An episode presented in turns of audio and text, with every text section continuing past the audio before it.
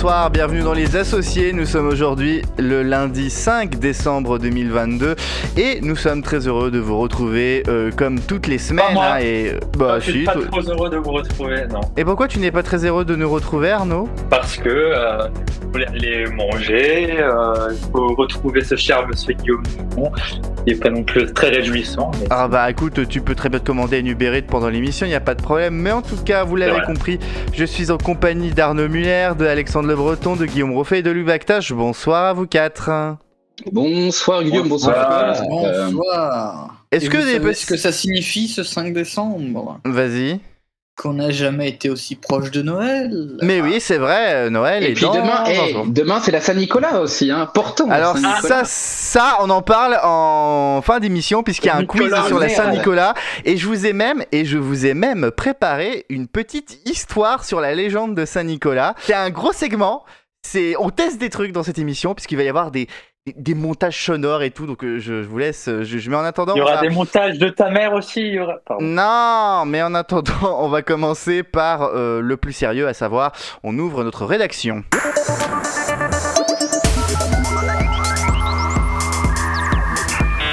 C'est le moment de faire donc notre petit tour de table autour de l'actualité. Je vais d'abord commencer par euh, Alexandre, tiens. Oh, bah l'actualité, euh, c'est euh, le plan euh, annoncé par le gouvernement en cas de délestage électrique.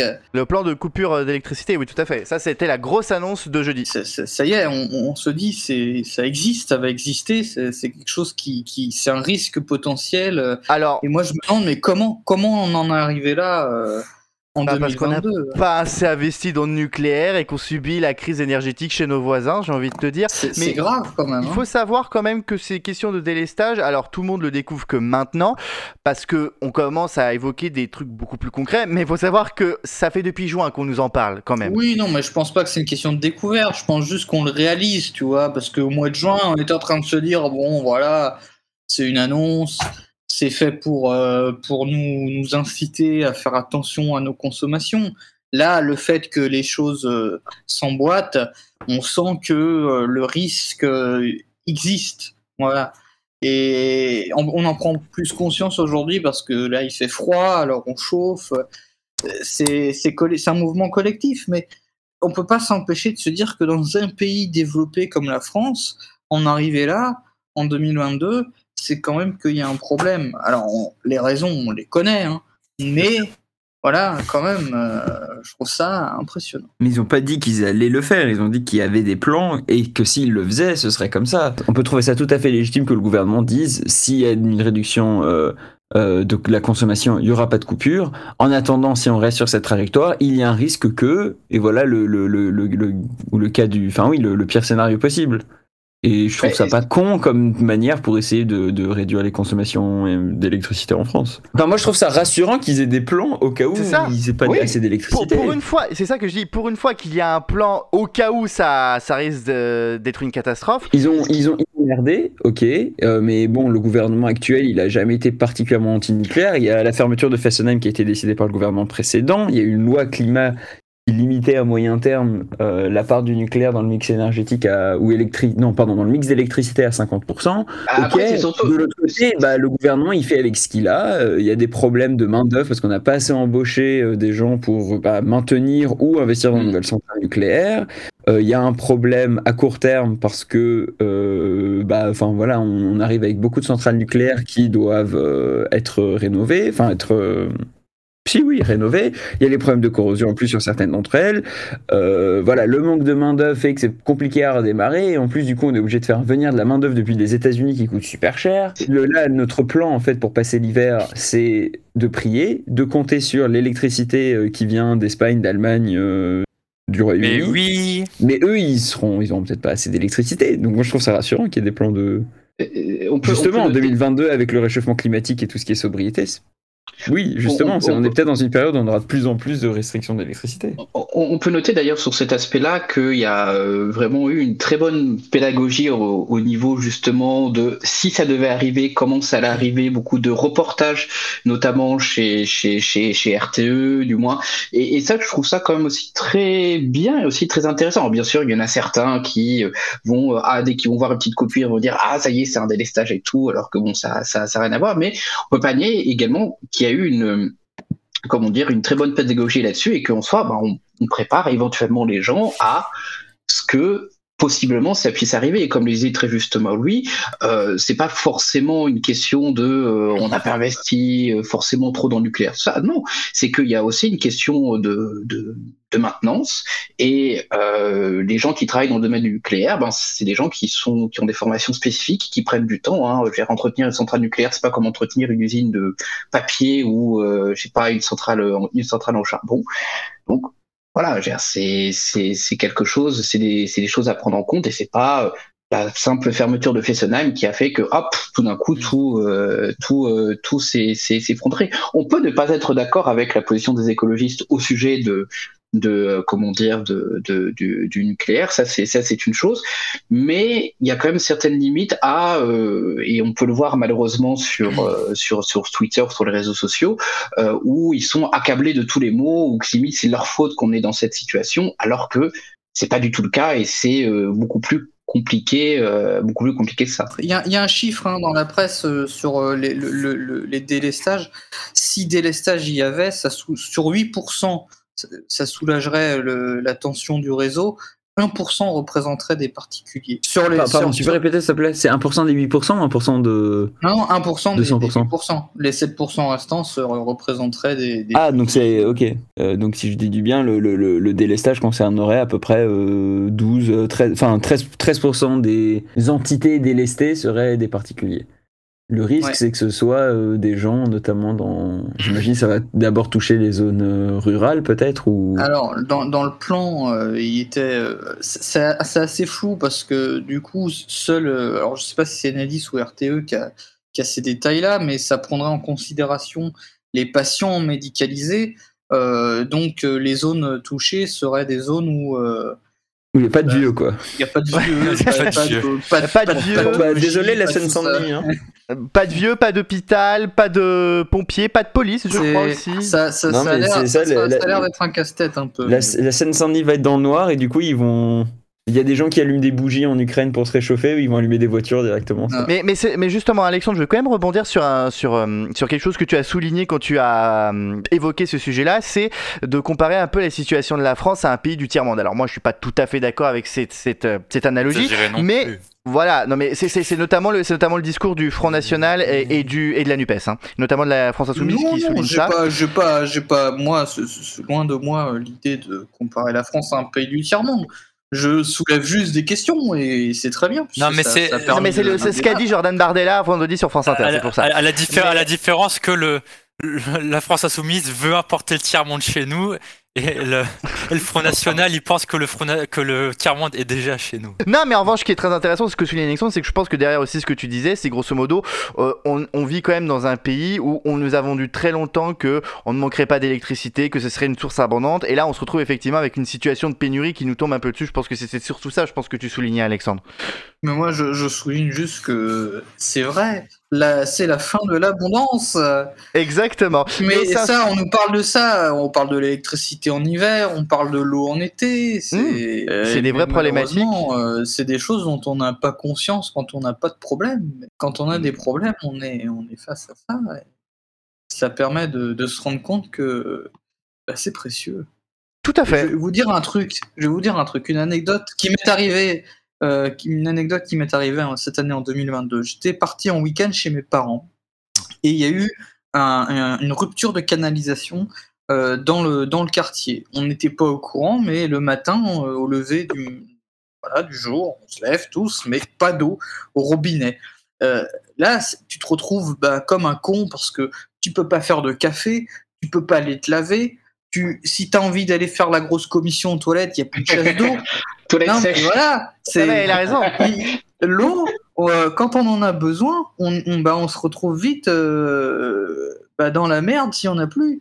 Et ça a duré comme ça 4 heures. Non, non, mais je, mais je vois parfaitement, oui, c'est qu'un seul être vous manque et tout était peuplé. Et en l'occurrence, l'eau étant, un- étant un, je dirais, la, la ressource la plus précieuse pour l'homme, effectivement, une fois qu'on en a, qu'on se retrouve des. La ressource la plus précieuse pour l'homme, c'est les discours de Jean Castex. Ah, ah, Ah, j'aurais Jean pas la même analyse. J'aurais pas la même analyse à ce sujet, mais enfin bref. Oui, En tout bah, cas- écoute, euh, c'est la liberté d'expression.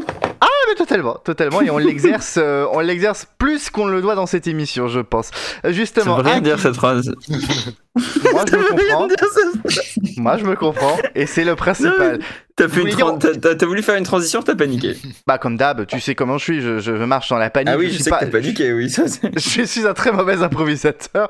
En revanche, un qui s'est plutôt bien improvisé avec les mots, c'est Arnaud Muller. C'est quoi son actu de la semaine qui l'a marqué? Alors bah justement, c'est Kanye West qui. Ouais, euh, t'es sûr. Il y, a, il y a plusieurs niveaux de bounty dans la réalité. Alors il y a le premier niveau de bounty, c'est. euh, Guillaume euh, non, bah, non, lui, non, il y a, il y a encore le premier niveau, c'est Yannick Noah.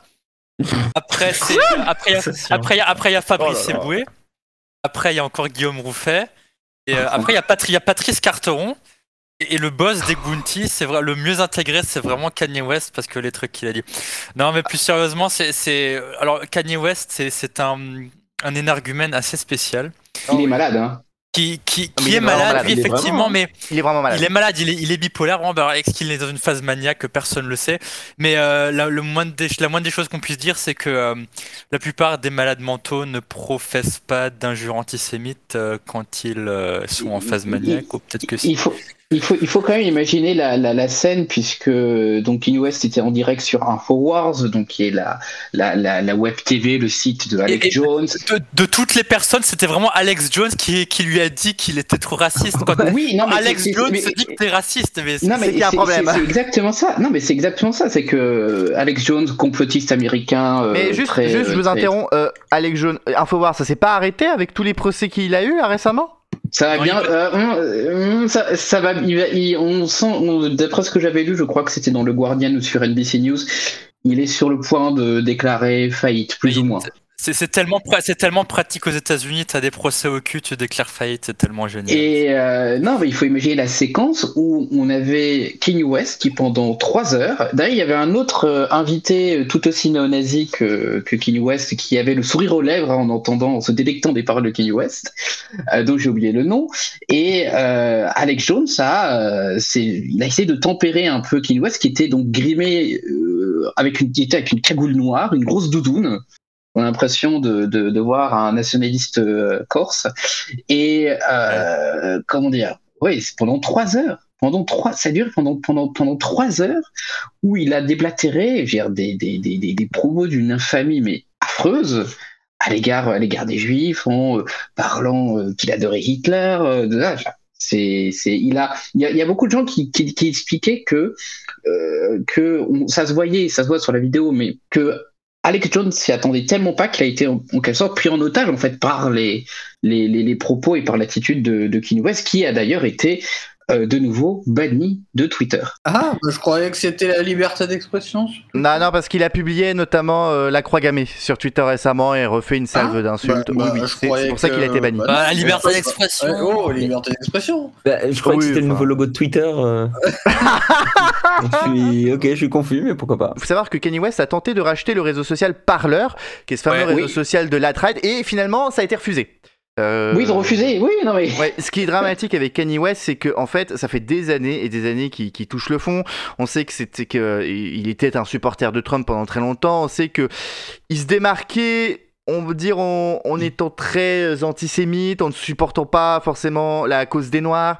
Euh, Enfin, il, il a un comportement, il a de plus en plus un comportement assez erratique. On sait qu'il a, je crois, il a pas tenté d'harceler euh, Pete Donaldson, le l'ex nouveau compagnon Davidson, de ouais, qui, si, si. ouais, Davidson plutôt exactement. l'ex Il a fait, il a fait quelques distracts sur son album d'ailleurs. À, à noter d'ailleurs, à noter d'ailleurs que qu'il doit, je crois, euh, je- ce que j'avais lu, plus de 200 000 dollars à Kim Kardashian, donc son ex-épouse et mère de de, de, de, de sa fille, euh, puisqu'il n'a pas payé la pension alimentaire hein, qu'il doit à, à- à Kim Kardashian. Et, mais elle avait témoigné déjà aussi euh, que vers, euh, vers la, la, la, la, fin de leur relation, que c'était vraiment, vraiment, vraiment extrêmement compliqué. Oui, bah ils ont appelé leur enfant North aussi, Northwest. Oui, évidemment, c'est compliqué. compliqué à tous les niveaux, quoi. Je vais juste changer un petit peu, on va rester sur Kanye West, mais très rapidement évoquer un peu, parce que je pense que c'est surtout Arnaud qui a dû euh, beaucoup écouter de Kanye West. Euh, côté musical, c'est quand même un artiste quand même qui avait, du, qui avait un peu du talent, j'ai un peu de l'or dans les mains quand même. Je pense que la plupart de ses Non, mais c'est c'est- Kanye West, c'est le, problème, c'est que c'est son- euh, c'est un génie Kanye West, vraiment musical. Et le problème, c'est qu'il sait. Donc quand, il est arrogant, comme ça, quand il dit que c'est un génie, tu peux même pas le contredire parce que c'est un génie. Je veux dire l'influence qu'il a eue sur le hip-hop et sur euh, quand, vous intéressez un peu sampling, quand vous intéressez surtout à ses capacités de de, de, de, de, concevoir de la musique, c'est vraiment euh, c'est il a eu une euh, une, un héritage absolument énorme. Mais après, c'est bon, c'est un peu un lieu commun de le dire, mais faut, faut apprendre à séparer euh, l'homme de l'artiste. C'est un peu, voilà. c'est- ça peu- devait tomber dans cette. c'est- un peu con de le dire, mais euh, vous l'avez vu. c'est- Et les films de Roman Polanski, alors. Voilà, voilà.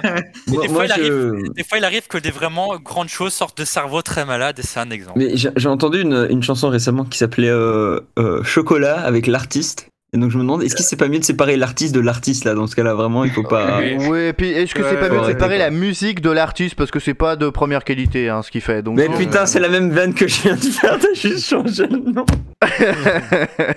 oui, c'est vrai, je pique les vannes des autres. Bah tiens, pour la peine, euh, ton info de la semaine ou ta recommandation de la semaine. Euh, ma recommandation, euh, c'est l'application E- EcoWatt, évidemment, parce que Ah, mais oui si vous voulez quand même avoir du courant le lendemain, c'est mieux. Sinon, mon info, allez, j'ai deux infos. Oui, parce que ju- juste Louis, je t'interromps. euh, parce que je pense que les gens sont un peu beaucoup énervés en mode Oh là, va y avoir des coupures d'électricité. Juste, les coupures d'électricité, ils vont les prévoir. Déjà, il y aura des, on va dire, des sortes de prévisions à 3 jours en disant Il y aura possiblement une coupure. Et 24 heures avant, vous aurez un message qui vous dira Non, il y aura bel et bien une coupure. Et je crois que sur le site, on pas pourra même d'un taper coup, son hein. adresse. Oui, Mais voilà, ils moi, vont pas couper d'un coup, ça va être prévenu. dire, Donc, je vais vous partager Calmos, les gens. euh, un coup marketing. Moi, si j'étais RTE, j'aurais recruté euh, Frédéric Courant pour euh, animer la météo. euh, Ah bah dis donc. Jamy, comment ça se fait que... Eh Jamie, dis donc comment ça marche l'électricité Euh, très tu, vois, simple. tu, vois ta, tu vois ta mère, Jamy Mais eh, j'ai deux infos, parce que je me permets, parce que je suis un peu, euh, j'ai un peu disrupté ton émission. Euh, tout d'abord, le retour du Covid. Et oui, le Covid revient. Neuvième le Covid, vague. euh, le Covid-27, je crois, là. Et le, et, le, et le masque euh, sera peut-être de nouveau obligatoire dans les transports, les gars. Et voilà. Eh, Jean Castex Il va Bah ouais, non, je suis toujours FFP2 moi euh, parce que bah, parce que genre quand je prends le métro il est rempli et je me dis euh, non seulement je limite mes chances de contamination du Covid mais aussi de la grippe, de la gastro, c'est même des, des épidémies qui repartent. Euh, il y a la voilà. aussi qui est très forte en ce moment. D'ailleurs en parlant de, de- toujours de Covid en fait non, je reste sur la même info. Il semble que euh, le gouvernement chinois est en train un peu de revenir petit à petit sur sa stratégie zéro Covid parce que ça Ça explose. ça a, ouais, ça a causé quand même beaucoup de, de mécontentement. Le, le truc que je me suis dit, c'est que si même les Chinois en ont marre, même les Chinois, entre guillemets, ça, c'est vraiment que ça doit être très grave. C'est surtout que eux, Ouais. ils appliquent euh, les mêmes méthodes que depuis mars 2020, c'est-à-dire confinement général et tout le tout team. Je peux comprendre qu'au Ouais, ils confinent, moment, ils confinent des, des, des magasins Ikea entiers ou des stations touristiques. voilà. Bref, deuxième info qui n'a rien à voir, euh, mais pas de, bre- pas de breaking Brexit cette semaine. Alors je vous emmène quand même au Royaume-Uni, puisque les travaillistes ont remporté une élection partielle euh, jeudi dernier, avec une énorme avance sur les conservateurs. C'était un siège qui, qui détenait déjà le- la ville de Chester, mais ils ont en plus euh, augmenté leur marge sur les conservateurs. de ce 10, qui- 10 000 voix? C'est pas 10 000 voix, je crois qu'ils avaient augmenté. Non, ils n'ont ou- pas augmenté de 10 000, ils ont, ils ont une majorité de 10 000, ils n'ont pas augmenté de Ah, 10 000. pardon. Mais du coup, si cette même, euh, ce qu'on appelle le, swing en anglais, donc on peut traduire ça par balance, mais voilà, le mouvement de balancier, l'idée que les votes se déplacent d'un côté vers l'autre, si on avait un même mouvement vers le Parti travailliste dans tout le pays, bah, ce serait une majorité assez confortable pour, euh, pour Keir Starmer. Donc euh, euh, les, les sondages qui sont très bons pour les travaillistes euh, semblent être confirmés par cette élection partielle. Souvent, ces élections partielles, c'est un, c'est- des élections avec beaucoup moins de participation que les élections générales euh, au Royaume-Uni, mais c'est quand même un, bon thermomètre, un peu pour savoir où est le gouvernement, où est l'opposition, quelles sont les principales dynamiques. Et là, finalement, on a deux euh, élections où les travaillistes s'en sont bien sortis. Une élection où les travaillistes ont résisté alors que les conservateurs devaient gagner. C'était un siège dans, le Yorkshire qui fait partie de ce Red Wall qui avait des, sièges du Nord pro-Brexit qui avaient basculé des travaillistes vers les conservateurs. Et celui-là a résisté. Et puis, enfin, il y a deux sièges très pro-Brexit. Enfin, non, il y a un siège très pro-Brexit qui a voté libéral-démocrate, donc le parti le plus pro- pro-européen qu'il y a. Euh, donc les conservateurs l'ont perdu. Et un autre siège qui est un peu de cette ceinture euh, euh, assez aisée autour de Londres, euh, qui, pareil, a basculé des conservateurs vers les libéraux-démocrates. Donc il y a quand même, voit, c'est- par ces petites Mhm. élections partielles des, des- des deux dernières années, des mouvements euh, euh, qui, enfin voilà, de, de très mauvaises nouvelles pour le Parti conservateur. D'ailleurs, c'est très intéressant que tu parles de ça parce que il y a très Eh oui, récemment, c'est j'ai pour ça que j'en parle. Oui, tout à fait. Très récemment, j'ai commencé de regarder la fameuse série. euh, The Crown sur Netflix, tout à fait. Non, non, non, non. Euh, This England, euh, la série. Ah oui, que j'ai regardé oui. aussi, que j'ai commencé Ah. à regarder. Et alors Et alors Avec Boris Johnson dans le rôle de Kenneth Branagh, j'imagine, ou je sais pas, il s'est Oui, le- c'est dans l'autre sens. Un boss. Non, c'est c'est alors c'est très drôle parce que bah euh, y a- y a- c'est pas trop de spoiler. Donc c'est une série qui est censée raconter les années Boris Johnson. Il y en a eu que deux, Euh, trop, mais il y en a eu que deux. Euh, et donc ça commence par Johnson qui est euh, élu, enfin qui gagne l'élection de décembre 2019. Juste après, il y a le Covid. Et en fait, je pensais pas que ce serait le cas. la, réaction est assez, la réaction, pardon, la réalisation est assez étrange. Il y a un côté un peu chaotique où on voit des scènes. euh, euh, on voit la, vie privée de Boris Johnson, on voit euh, le 10 Downing Street, donc le bureau du Premier ministre, et puis tout d'un coup, ça va couper une scène en Chine où t'as un mec qui coupe une viande mal cuite, tu vois. Et, et- et je trouve qu'il y a une succession de scènes, c'est un peu étrange.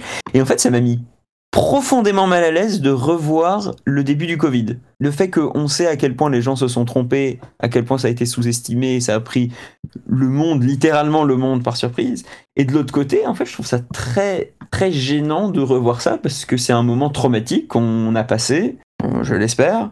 Qui est très récent.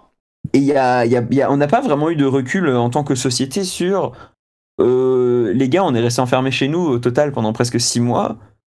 On a eu des restrictions très sévères pendant un an et demi. Qu'est-ce que ça change sur notre manière de, de, de, voir le monde, notre manière de vivre, notre manière de. Je sais pas, notre rapport à l'autorité, notre rapport aux autres? Je, trouve que. Voilà, on n'a pas encore fait ce travail en tant que société.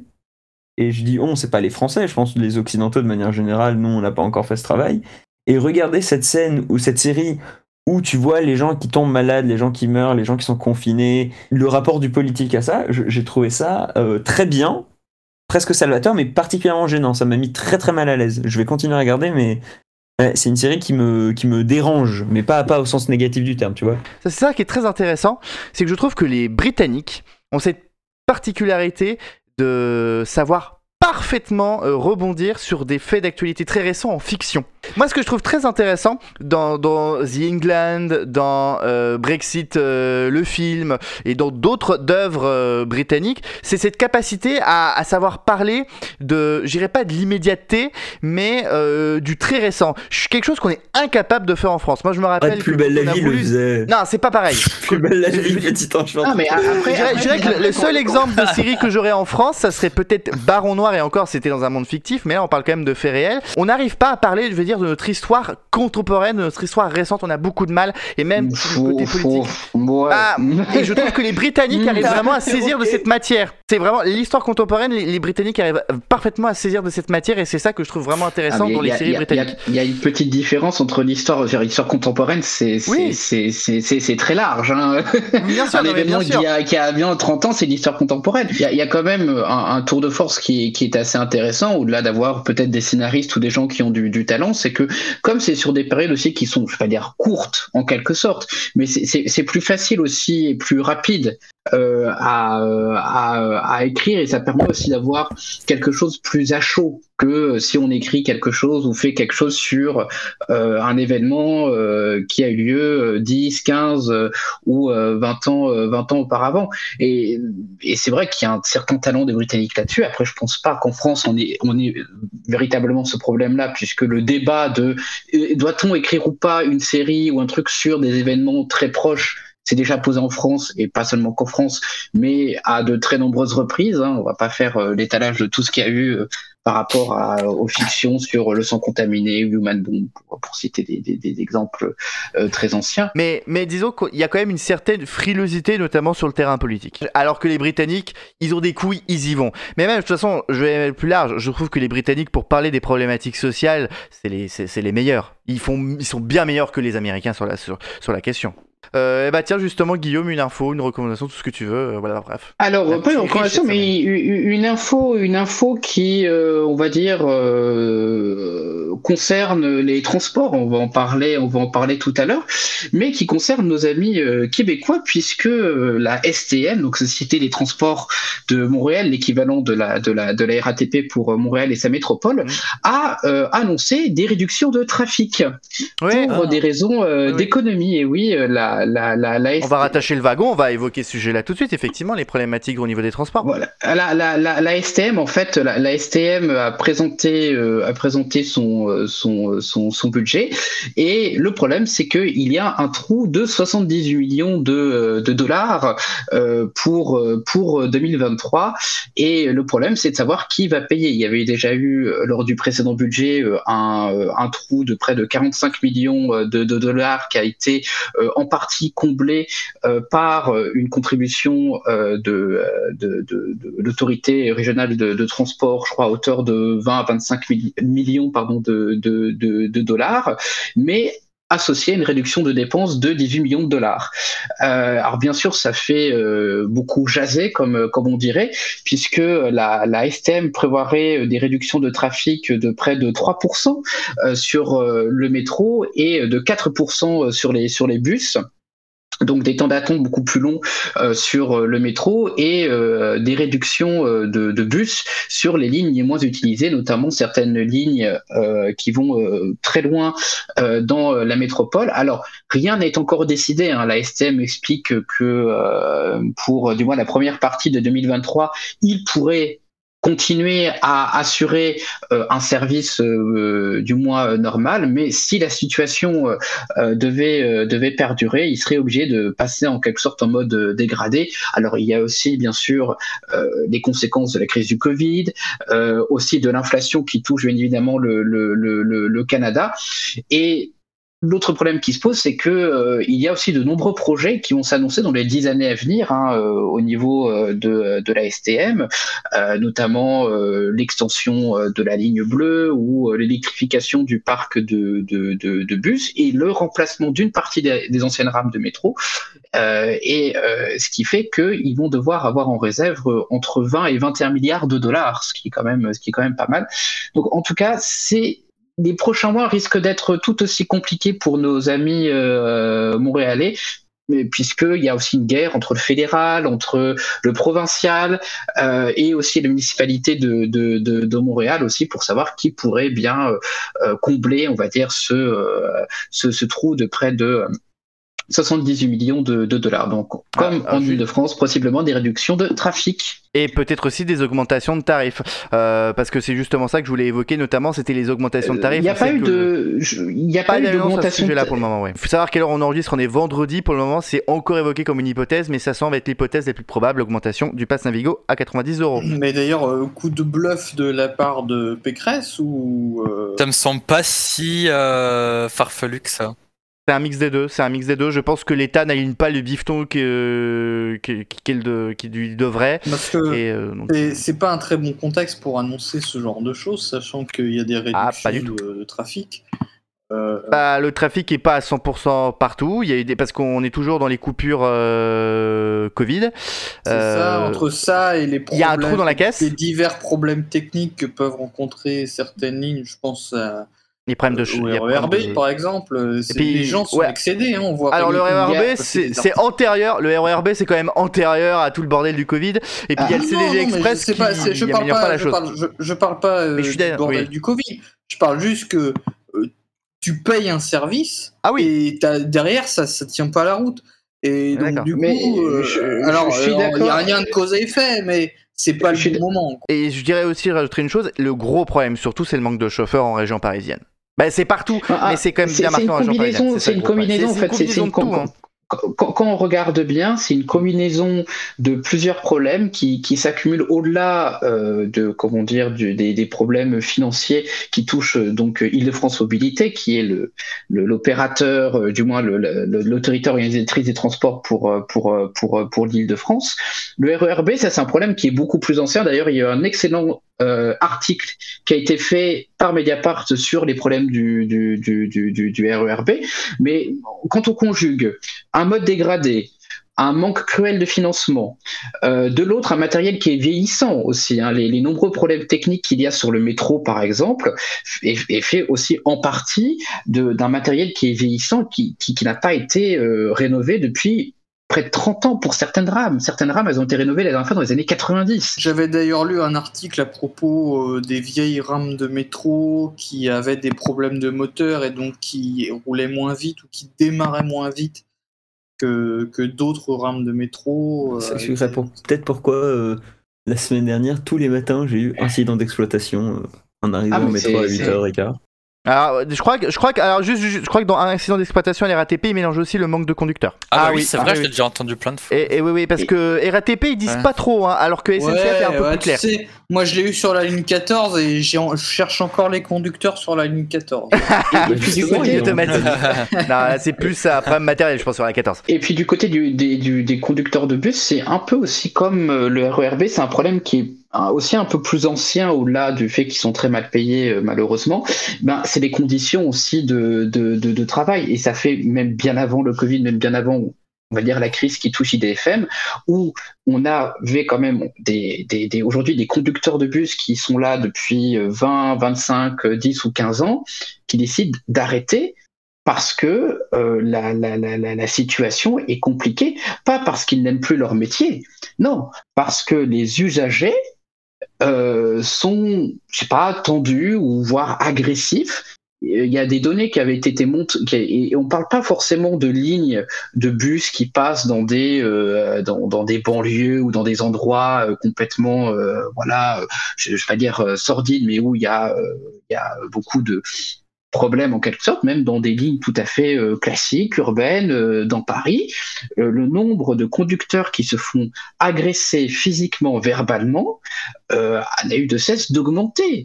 Et c'est sûr que lorsque euh, on est confronté à ça tous les jours, plusieurs fois par jour, ben, au bout d'un moment, on a envie de, de laisser tomber, non seulement pour sa sécurité, mais aussi ben, simplement pour son, je sais pas, pour son hygiène, son hygiène, son hygiène mentale. Et malheureusement, et c'est un point qui a été noté euh, très bien par euh, les syndicats de, de, la RATP, euh, c'est que ce problème n'a pas été réellement pris en considération euh, par euh, la RATP malgré euh, les euh, nombreuses alertes qui ont été données depuis ces euh, allez, dix dernières années. On est en train de déborder, mais massif sur le conducteur. Mais ce que je vous propose, c'est que moi, je vous voulais parler donc de l'augmentation du pass Navigo, je voulais parler du projet de Macron sur les RER métropolitains, je voulais parler de tout un autre truc. Ce que je vous propose, c'est qu'on continue ce, ce- ce- ce débat très riche sur les transports, et il y a tellement de choses à dire sur les transports en commun. C'est fou, il y a tellement de trucs à dire en ce moment sur les transports en commun.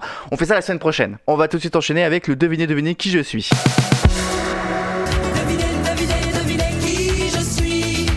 Et juste pour rappel, euh, This England, c'est disponible sur MyCanal. On l'avait pas dit tout à l'heure. Voilà. D'ailleurs, Guillaume Duchon, t'en t'en as pensé quoi euh, de This England déjà? C'était très bien. Alors, le deviner qui je suis, il y a trois personnalités à deviner, et pour une fois, il y a plus de femmes que d'hommes. Eh. Ah, Est-ce que alors- c'est c'est une femme? Non, en Non, fait, c'est attendez, pas comme ça. les gars. Putain, les gars. Les gars. Non, mais. Non, non, non, non, non. Mais non, je suis non, désolé. On s'en bat les couilles, ça prend trop de temps. La suite la semaine prochaine. Merci. Bravo, les- Non, les gars, c'est pas comme ça qu'on fait. On demande est-ce que cette personne a de longs cheveux blonds C'est comme ça qu'on commence, putain. Ah oui Oui, Oui, d'accord. Est-ce que cette personne est connue en Asie du Sud-Est Non. D'accord. Donc, c'est. Euh, c'est. Je connais personne avec de longs cheveux blonds, moi. Céline Non, c'est pas Elle Céline est pas Dion. blonde. C'était Euh, politique. C'est politique, oui, tout à fait. Est-ce qu'elle est âgée? Ah, elle est plutôt âgée, oui. Est-ce que c'est Caroline Cailleux Bravo, c'est Caroline Cailleux, Ah effectivement. putain, incroyable. La, la désormais ex-ministre déléguée aux collectivités territoriales a dû quitter le gouvernement en début de semaine dernière suite à une déclaration de patrimoine sous-évaluée et à de possibles fraudes fiscales. Euh, petit ange parti trop tard parce qu'elle a déjà sorti des grosses conneries euh, en début de mandature, euh, notamment Ces sur le pour tous. Voilà. En tout cas, Caroline Cailleux euh, conteste le chiffrage de son patrimoine par la Haute Autorité pour la transparence de la vie publique, tandis que cette dernière a saisi la justice sur ce sujet. Donc ça, ça va être un feuilleton à suivre. Il y a beaucoup de problèmes avec le patrimoine ou des relations avec des... Je pense notamment à la ministre de la Transition euh, énergétique, euh, Agnès Pannier-Runacher, euh, qui, dont sa famille a des liens avec des grands pétroliers français. Euh, Il y a pas mal de casseroles là-dessus au niveau du, du gouvernement. Oh, je suis un peu de gauche, dis donc, mais non, pas du tout. Euh, et vous savez qui c'est qui remplace Caroline Cailleux Question C'est subsidiaire? euh, Dominique Faure, c'est ça? Exactement, bravo. Allez, deuxième personnalité à deviner. Alors, est-ce que cette personne a démissionné du gouvernement Non, elle n'a jamais fait partie du gouvernement. Ah, jamais fait elle n'a partie jamais d'un fait partie- gouvernement. Ah, C'est pas c'est pas Jean, c'est pas Jean sans placé. Elle Est-ce qu'elle est- politique. Elle n'a elle n'a jamais fait de politique. Est-ce qu'elle est européenne?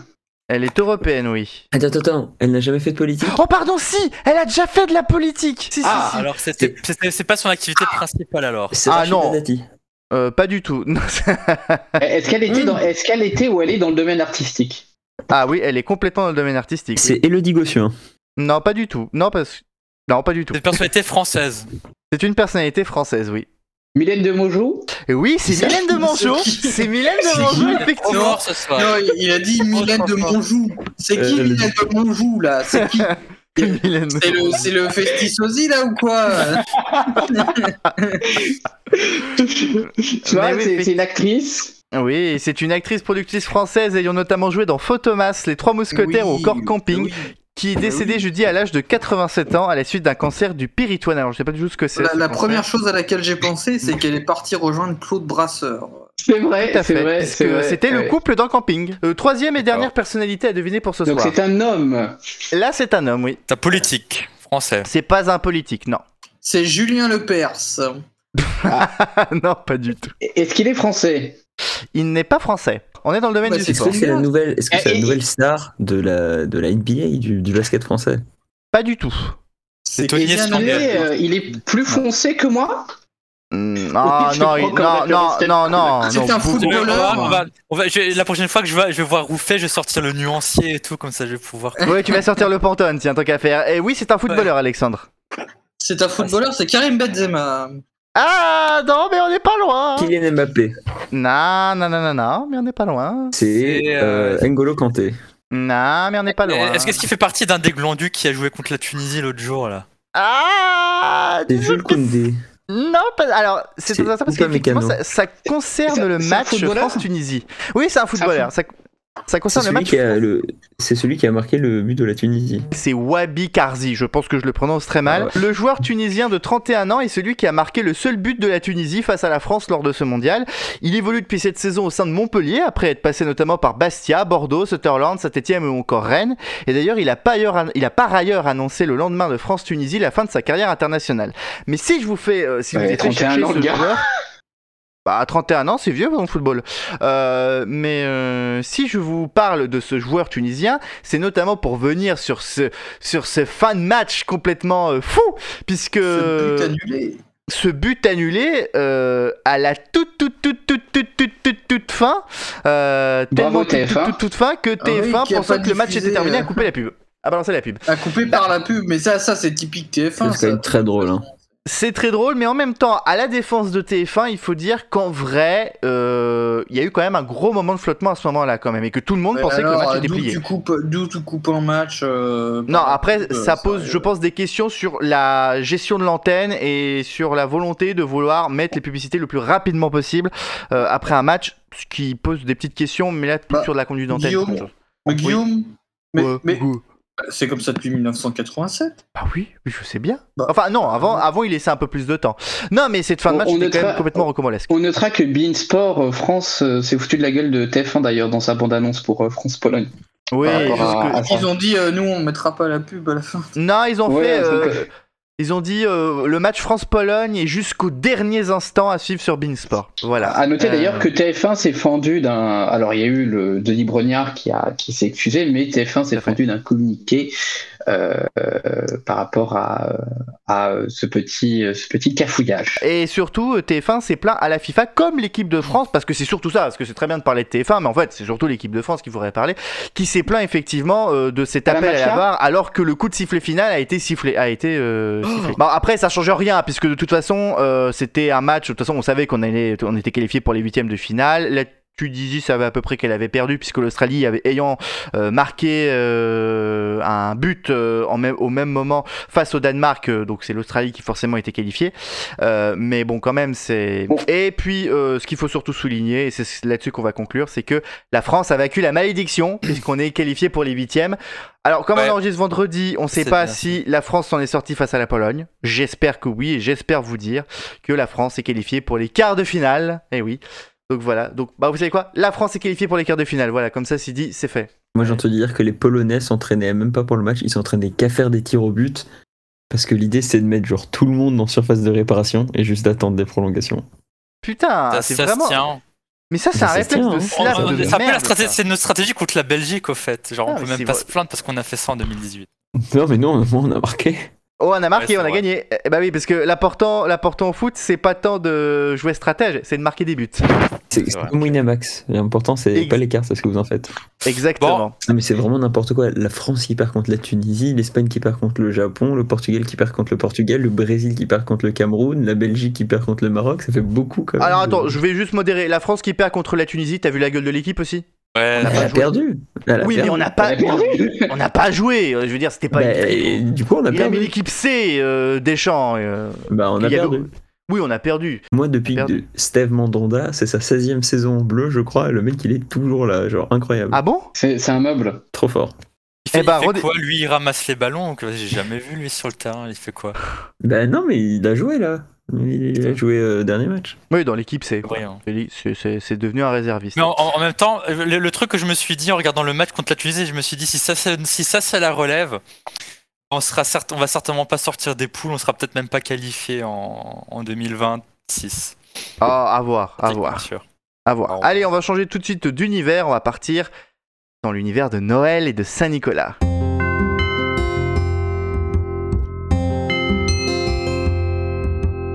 Saint-Nini, ni, ni, Nicolas, Saint-Nini, ni, ni, Nicolas quiz.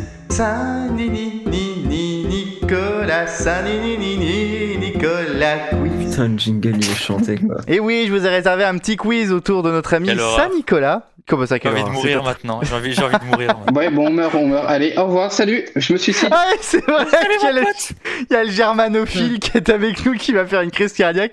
Parce que ce que, ce que le germanophile ne sait pas, à savoir Guillaume fait, c'est que je vous ai préparé un petit, une petite capsule sonore qui est tout simplement le récit de la légende de Saint-Nicolas, euh, dont j'ai Ouais, mais Arnaud, il connaît, il connaît parce qu'il est alsacien, donc il connaît Ouais, aussi je, Saint-Nicolas. connais, je, je connais. je Ouais, connais. mais est-ce que tu connais l'histoire de la légende revue par ma sauce Ah merde. Par, euh, par la sauce carrément quoi. Ah ouais, En tout cas, je remercie Wikipédia pour les textes. Et voici l'histoire de la légende de Saint-Nicolas.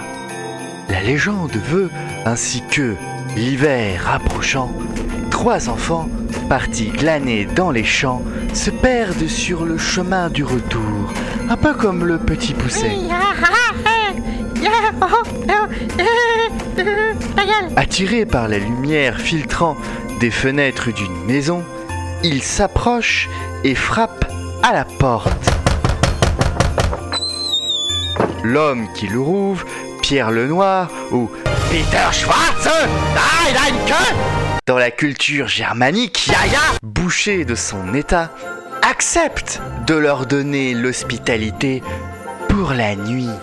Messieurs, on s'est perdu. On aimerait dormir au chaud s'il vous plaît. Oui messieurs, on aimerait dormir au chaud s'il vous plaît. Ouais, nique ta mère? Entrez les enfants, entrez Venez, il y a de la plage chez moi, je vous accueille En fait, sitôt les enfants entrés, il les tue Oh, comme vous avez de beaux couteaux monsieur. Bon, mais t'arrêtez ah, J'ai faim J'ai faim Ah Puis, à l'aide d'un gros couteau, les coupe en petits morceaux Pour finalement les mettre dans son saloir Un grand baquet empli de sel afin d'en faire du petit salé. et accessoirement de contrer bien évidemment l'inflation des prix alimentaires. Saint-Nicolas, chevauchant son âne, passe par là et frappe à son tour à la porte du boucher. Oh oh oh Quelle est cette drôle de maisonnée qui se trouve aux lisières de la forêt? Je vais me rendre faire une petite. Oh oh oh, bonjour brave, je suis Saint-Nicolas. Puis-je rentrer dans votre demeure? J'ai un petit peu faim peu froid. L'homme, n'osant pas rejeter un évêque, le convie à dîner. Mais pas de problème, messieurs, entrez, entrez. Son invité lui demandant du petit salé, le boucher comprend qu'il est découvert et, pris au piège, avoue tout. Oh oh oh, c'est bizarre, le petit salé a un drôle de goût. Oh, oui, c'est vrai, j'ai tué les enfants. Oh oh oh, comme vous êtes comique. Le saint homme étend alors trois doigts au-dessus du tonneau de petit salé, reconstituant et ressuscitant ainsi les trois enfants. Oh oh oh, ce n'est pas bien de faire ce que vous avez fait. Oh, viens mon âne, tu vas avoir un nouveau compagnon. Oh non, non Saint Nicolas enchaîne ensuite le boucher à son âne et le garde auprès de lui pour le punir. Celui-ci devient le père fouettard, être mauvais dont le rôle est de réprimer les enfants désobéissants et les cancres, fort de son caractère violent et irascible, et aussi les Valentin Diaz. Salut, c'est Valentin Diaz. Toujours vêtu de noir, caché sous une cagoule et une épaisse barbe noire, ah bah en fait c'est Frisk Orléans. Il incarne tout l'opposé de Saint Nicolas en somme, qui aborde une belle barbe blanche, des vêtements colorés d'évêque, mauvais blanc, avec une crosse qui ne frappe pas sur les enfants parce que c'est une personne gentille, hein? Faut pas déconner non plus Doré à l'origine, puis rouge et blanche, ce qui le rapproche du Père Noël actuel, parce qu'il lui aussi, il s'est fait racheter par Coca-Cola. C'est fait pour ça.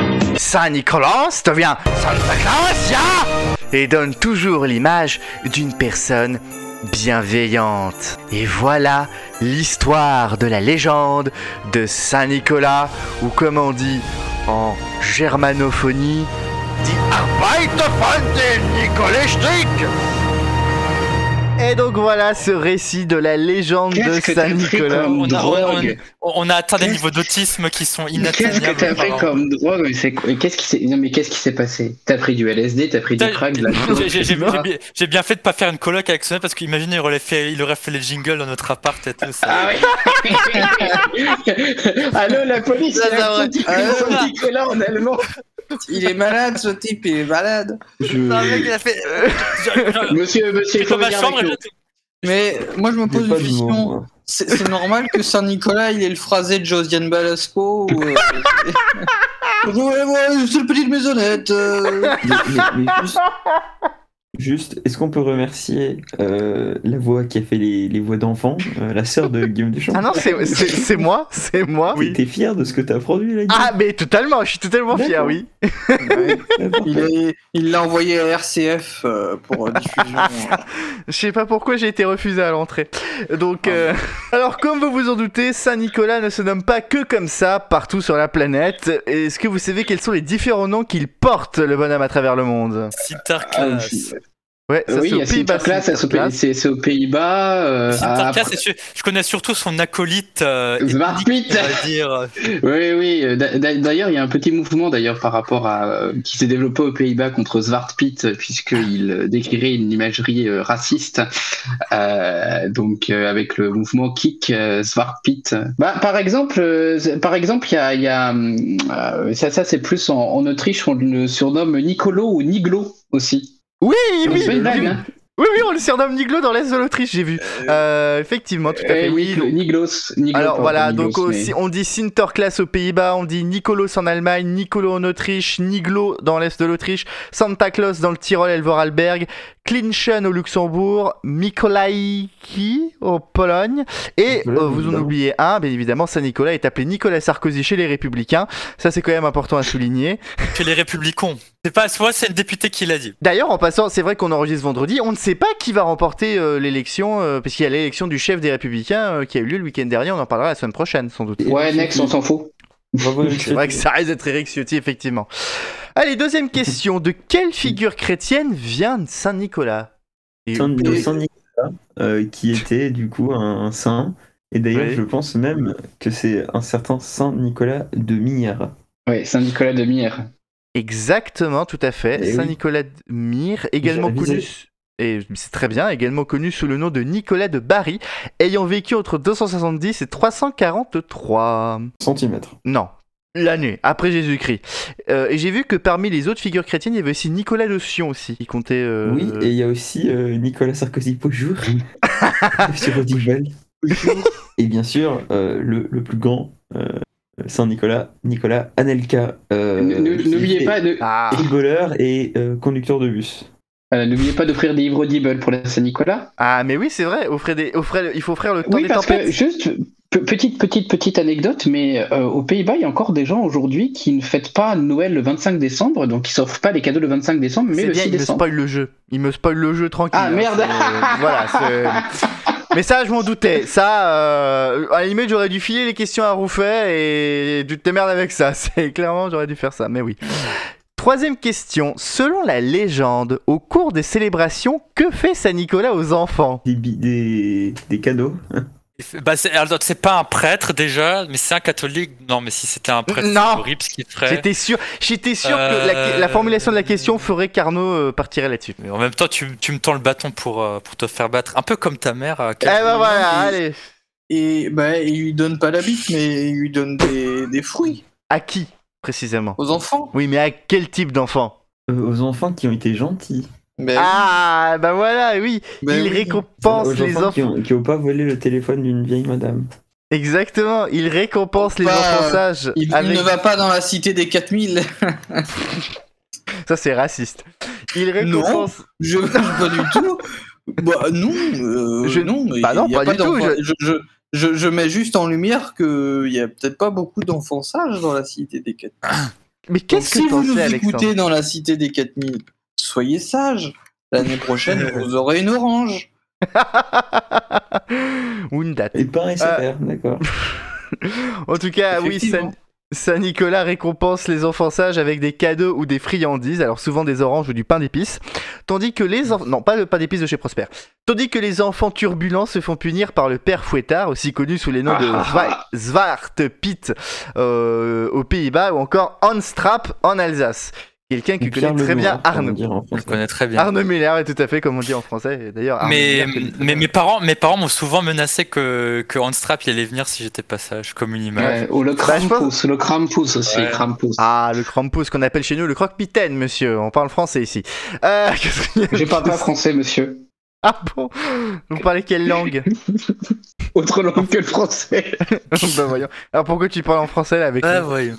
Alors c'est du créole, mais que tu comprends. Euh, tard. Quatrième question. Si Saint-Nicolas est traditionnellement fêté le 5 décembre aux Pays-Bas, le lendemain ailleurs en Occident et le 18 décembre en Serbie, Ukraine et Russie, à quelle date est-il fêté dans la ville de Bari en Italie? Bah, évidemment, le 14 juillet. Bonne fête.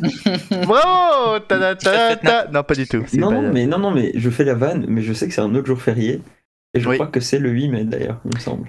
Effectivement, c'est le 8 Eh mai. oui, j'ai Et- révisé. J'ai regardé. J'étais sur Wikipédia ce matin, comme j'ai quand j'ai Ah oui, bah moi j'ai écrit les questions grâce à Wikipédia. Donc que tu veux euh, Putain, bravo. Voilà, Joué. c'est pour dire le niveau culturel de cette émission. Mais oui, en effet, si partout ailleurs Saint-Nicolas est célébré le jour de son décès, donc le 6 décembre, hein, à Bari, il est fêté le 8 mai, même plus précisément entre le 7 et le 9 mai, car c'est à cette date. Non, pas du tout.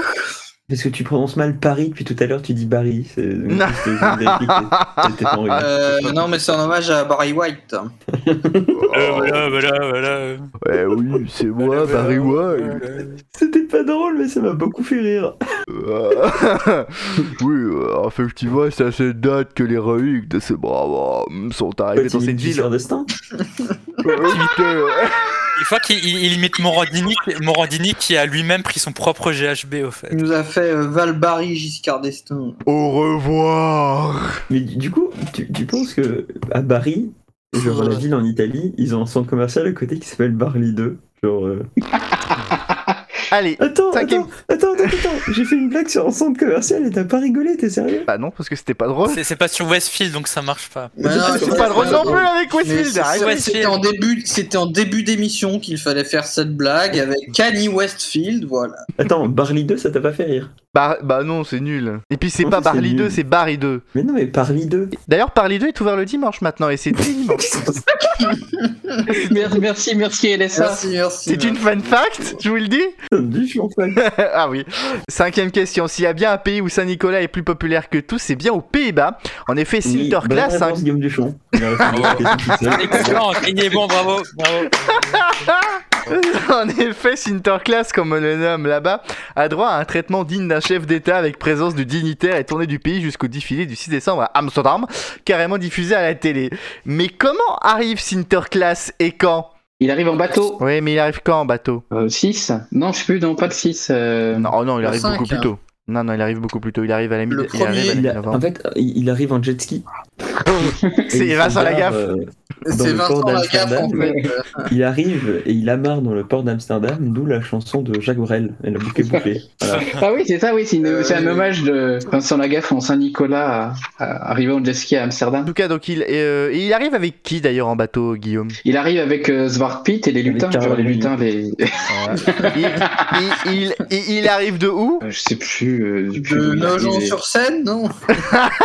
Non, en tout cas, il a effectivement, il arrive à la mi-novembre avec ses compagnons dans un bateau à vapeur en provenance de l'Espagne. Mais c'est vrai que c'est une grande, bah, comme tu dis, comme tu disais, Guillaume, là, tu peux faire ton yaïus sur euh, Saint-Nicolas, Pays-Bas, populaire, etc., etc. Il fait Oui, bah, c'est tellement, popu- euh, tellement populaire que ça fait 40 ans qu'ils ont un- littéralement le journal de Saint-Nicolas, le, le, le Het euh, euh, Sinterklaas Journal, qui euh, raconte justement le voyage de Saint-Nicolas euh, jusqu'aux Mm. Pays-Bas. qui est une émission de télé, il faut préciser. Oui, oui, c'est une émission, c'est une émission de télé qui est présentée par la même personne depuis près d'une trentaine euh, d'années et qui est vraiment un programme qui est extrêmement populaire aux Pays-Bas, mais qui a été confronté quand même à deux petites polémiques cette année Ah en bon? quelques jours d'intervalle. Oui, la première étant que les enfants ont été littéralement traumatisés puisque dans un des épisodes de, de- du, du journal de Saint-Nicolas, euh, le bateau de Saint-Nicolas coulait. Et D'accord. non, mais ça, ça- fait non mais les, les enfants ils- Drame enfants national. étaient- non, mais ils ont tellement été traumatisés que euh, le, le- la NOS, donc qui, qui se- la, la voilà, donc, qui s'occupe de le service public qui diffuse le- l'émission, a reçu des courriers, des mails, des messages, en disant c'est inacceptable, tout ça. Et l'autre polémique, c'était il y a deux semaines à peu près, euh, où euh, eh ben, on a découvert que euh, donc euh, Saint-Nicolas avait un jet privé.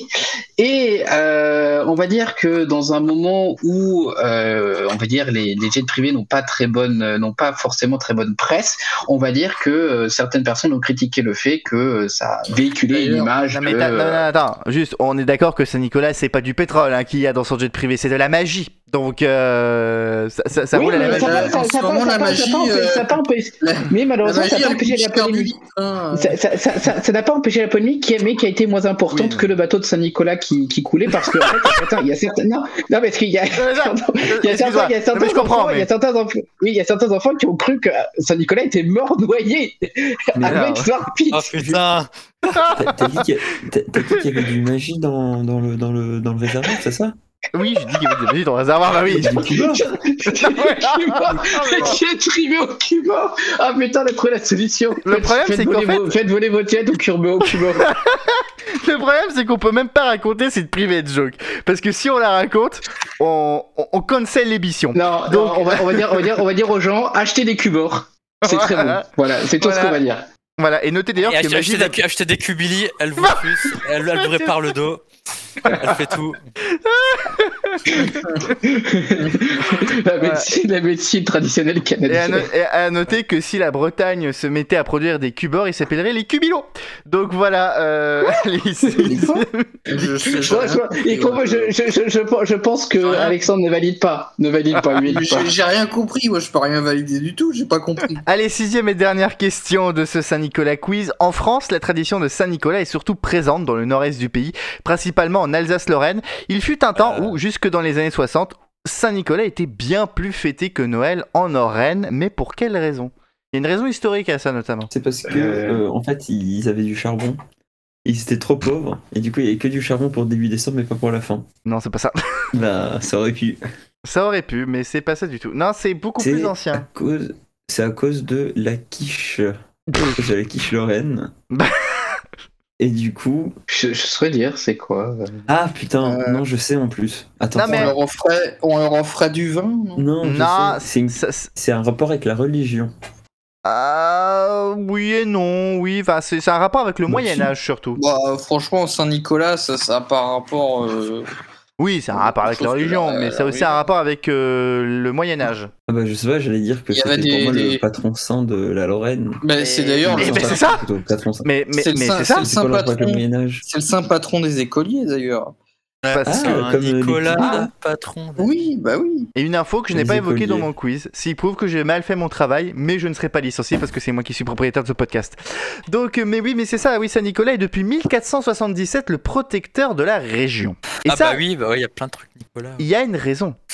Que nous explique Wikipédia notamment, parce que je l'ai écrit dans mon, dans mon texte. En effet, alors que la Lorraine était occupée par la Bourgogne, le duc René II de Lorraine implora la victoire à Saint-Nicolas. Et après la victoire de la bataille de Nancy, qui vit la fin des guerres de Bourgogne, Saint-Nicolas devint alors le protecteur de la région. Ah. Euh, et oui, c'est pour ça. Et d'ailleurs, c'est ce qui fait, ce qui explique pourquoi Saint-Nicolas est, est très présent et je pense est très fêté en Lorraine et que carrément les, les fêtes de Saint-Nicolas euh, à Nancy qui apparemment sont des fêtes euh, gargantuesques euh, font partie du patrimoine culturel immatériel de la France. Mais t'imagines, René. Oh, la baguette. C'est Oui. c'est un, un peu comme Taxi 2, tu vois. non mais genre, René, Est-ce que, est que René, genre, Taxi, c'est le meilleur? Taxi 2, c'était, ça allait. Taxi 3, c'était moins bien. Taxi 4, bof. Taxi 5, horrible. Est-ce que c'était pareil pour les René? Genre, le René premier, c'était le meilleur. ah, je Et sais pas. René 4, c'était vraiment un duc de merde. Tu crois que ça marche avec les rois de la France en 406 aussi. René, René 3, c'était un duc de cœur, donc c'est ça. les, les, les René, ils roulent pas en C15 normalement, parce que. Donc je remercie Alexandre Le Breton, Arnaud Muller, Louis Bactache et Guillaume Rouffet d'avoir été les associés de ce soir. On se retrouve la semaine prochaine. Celui qui a roté, il aura un coup de pied au cul de ma part la semaine prochaine quand on se verra tous ensemble dans un lieu proche du Loiret. Euh, je vous embrasse, mais faites attention parce que le Covid est de retour. La semaine prochaine notamment, on vous parlera de la situation des transports en France puisqu'on a à peine effleuré le dossier. Allez, on vous salue. Vive la France, j'espère qu'il ira très loin dans la compétition. Vous avez un autre mot Non, bien évidemment, n'oubliez pas, écrivez-nous, on a notre adresse Si, email, si, les Si, on a un autre mot. Vive la République et vive. Et vive la France Bonne soirée. Au revoir.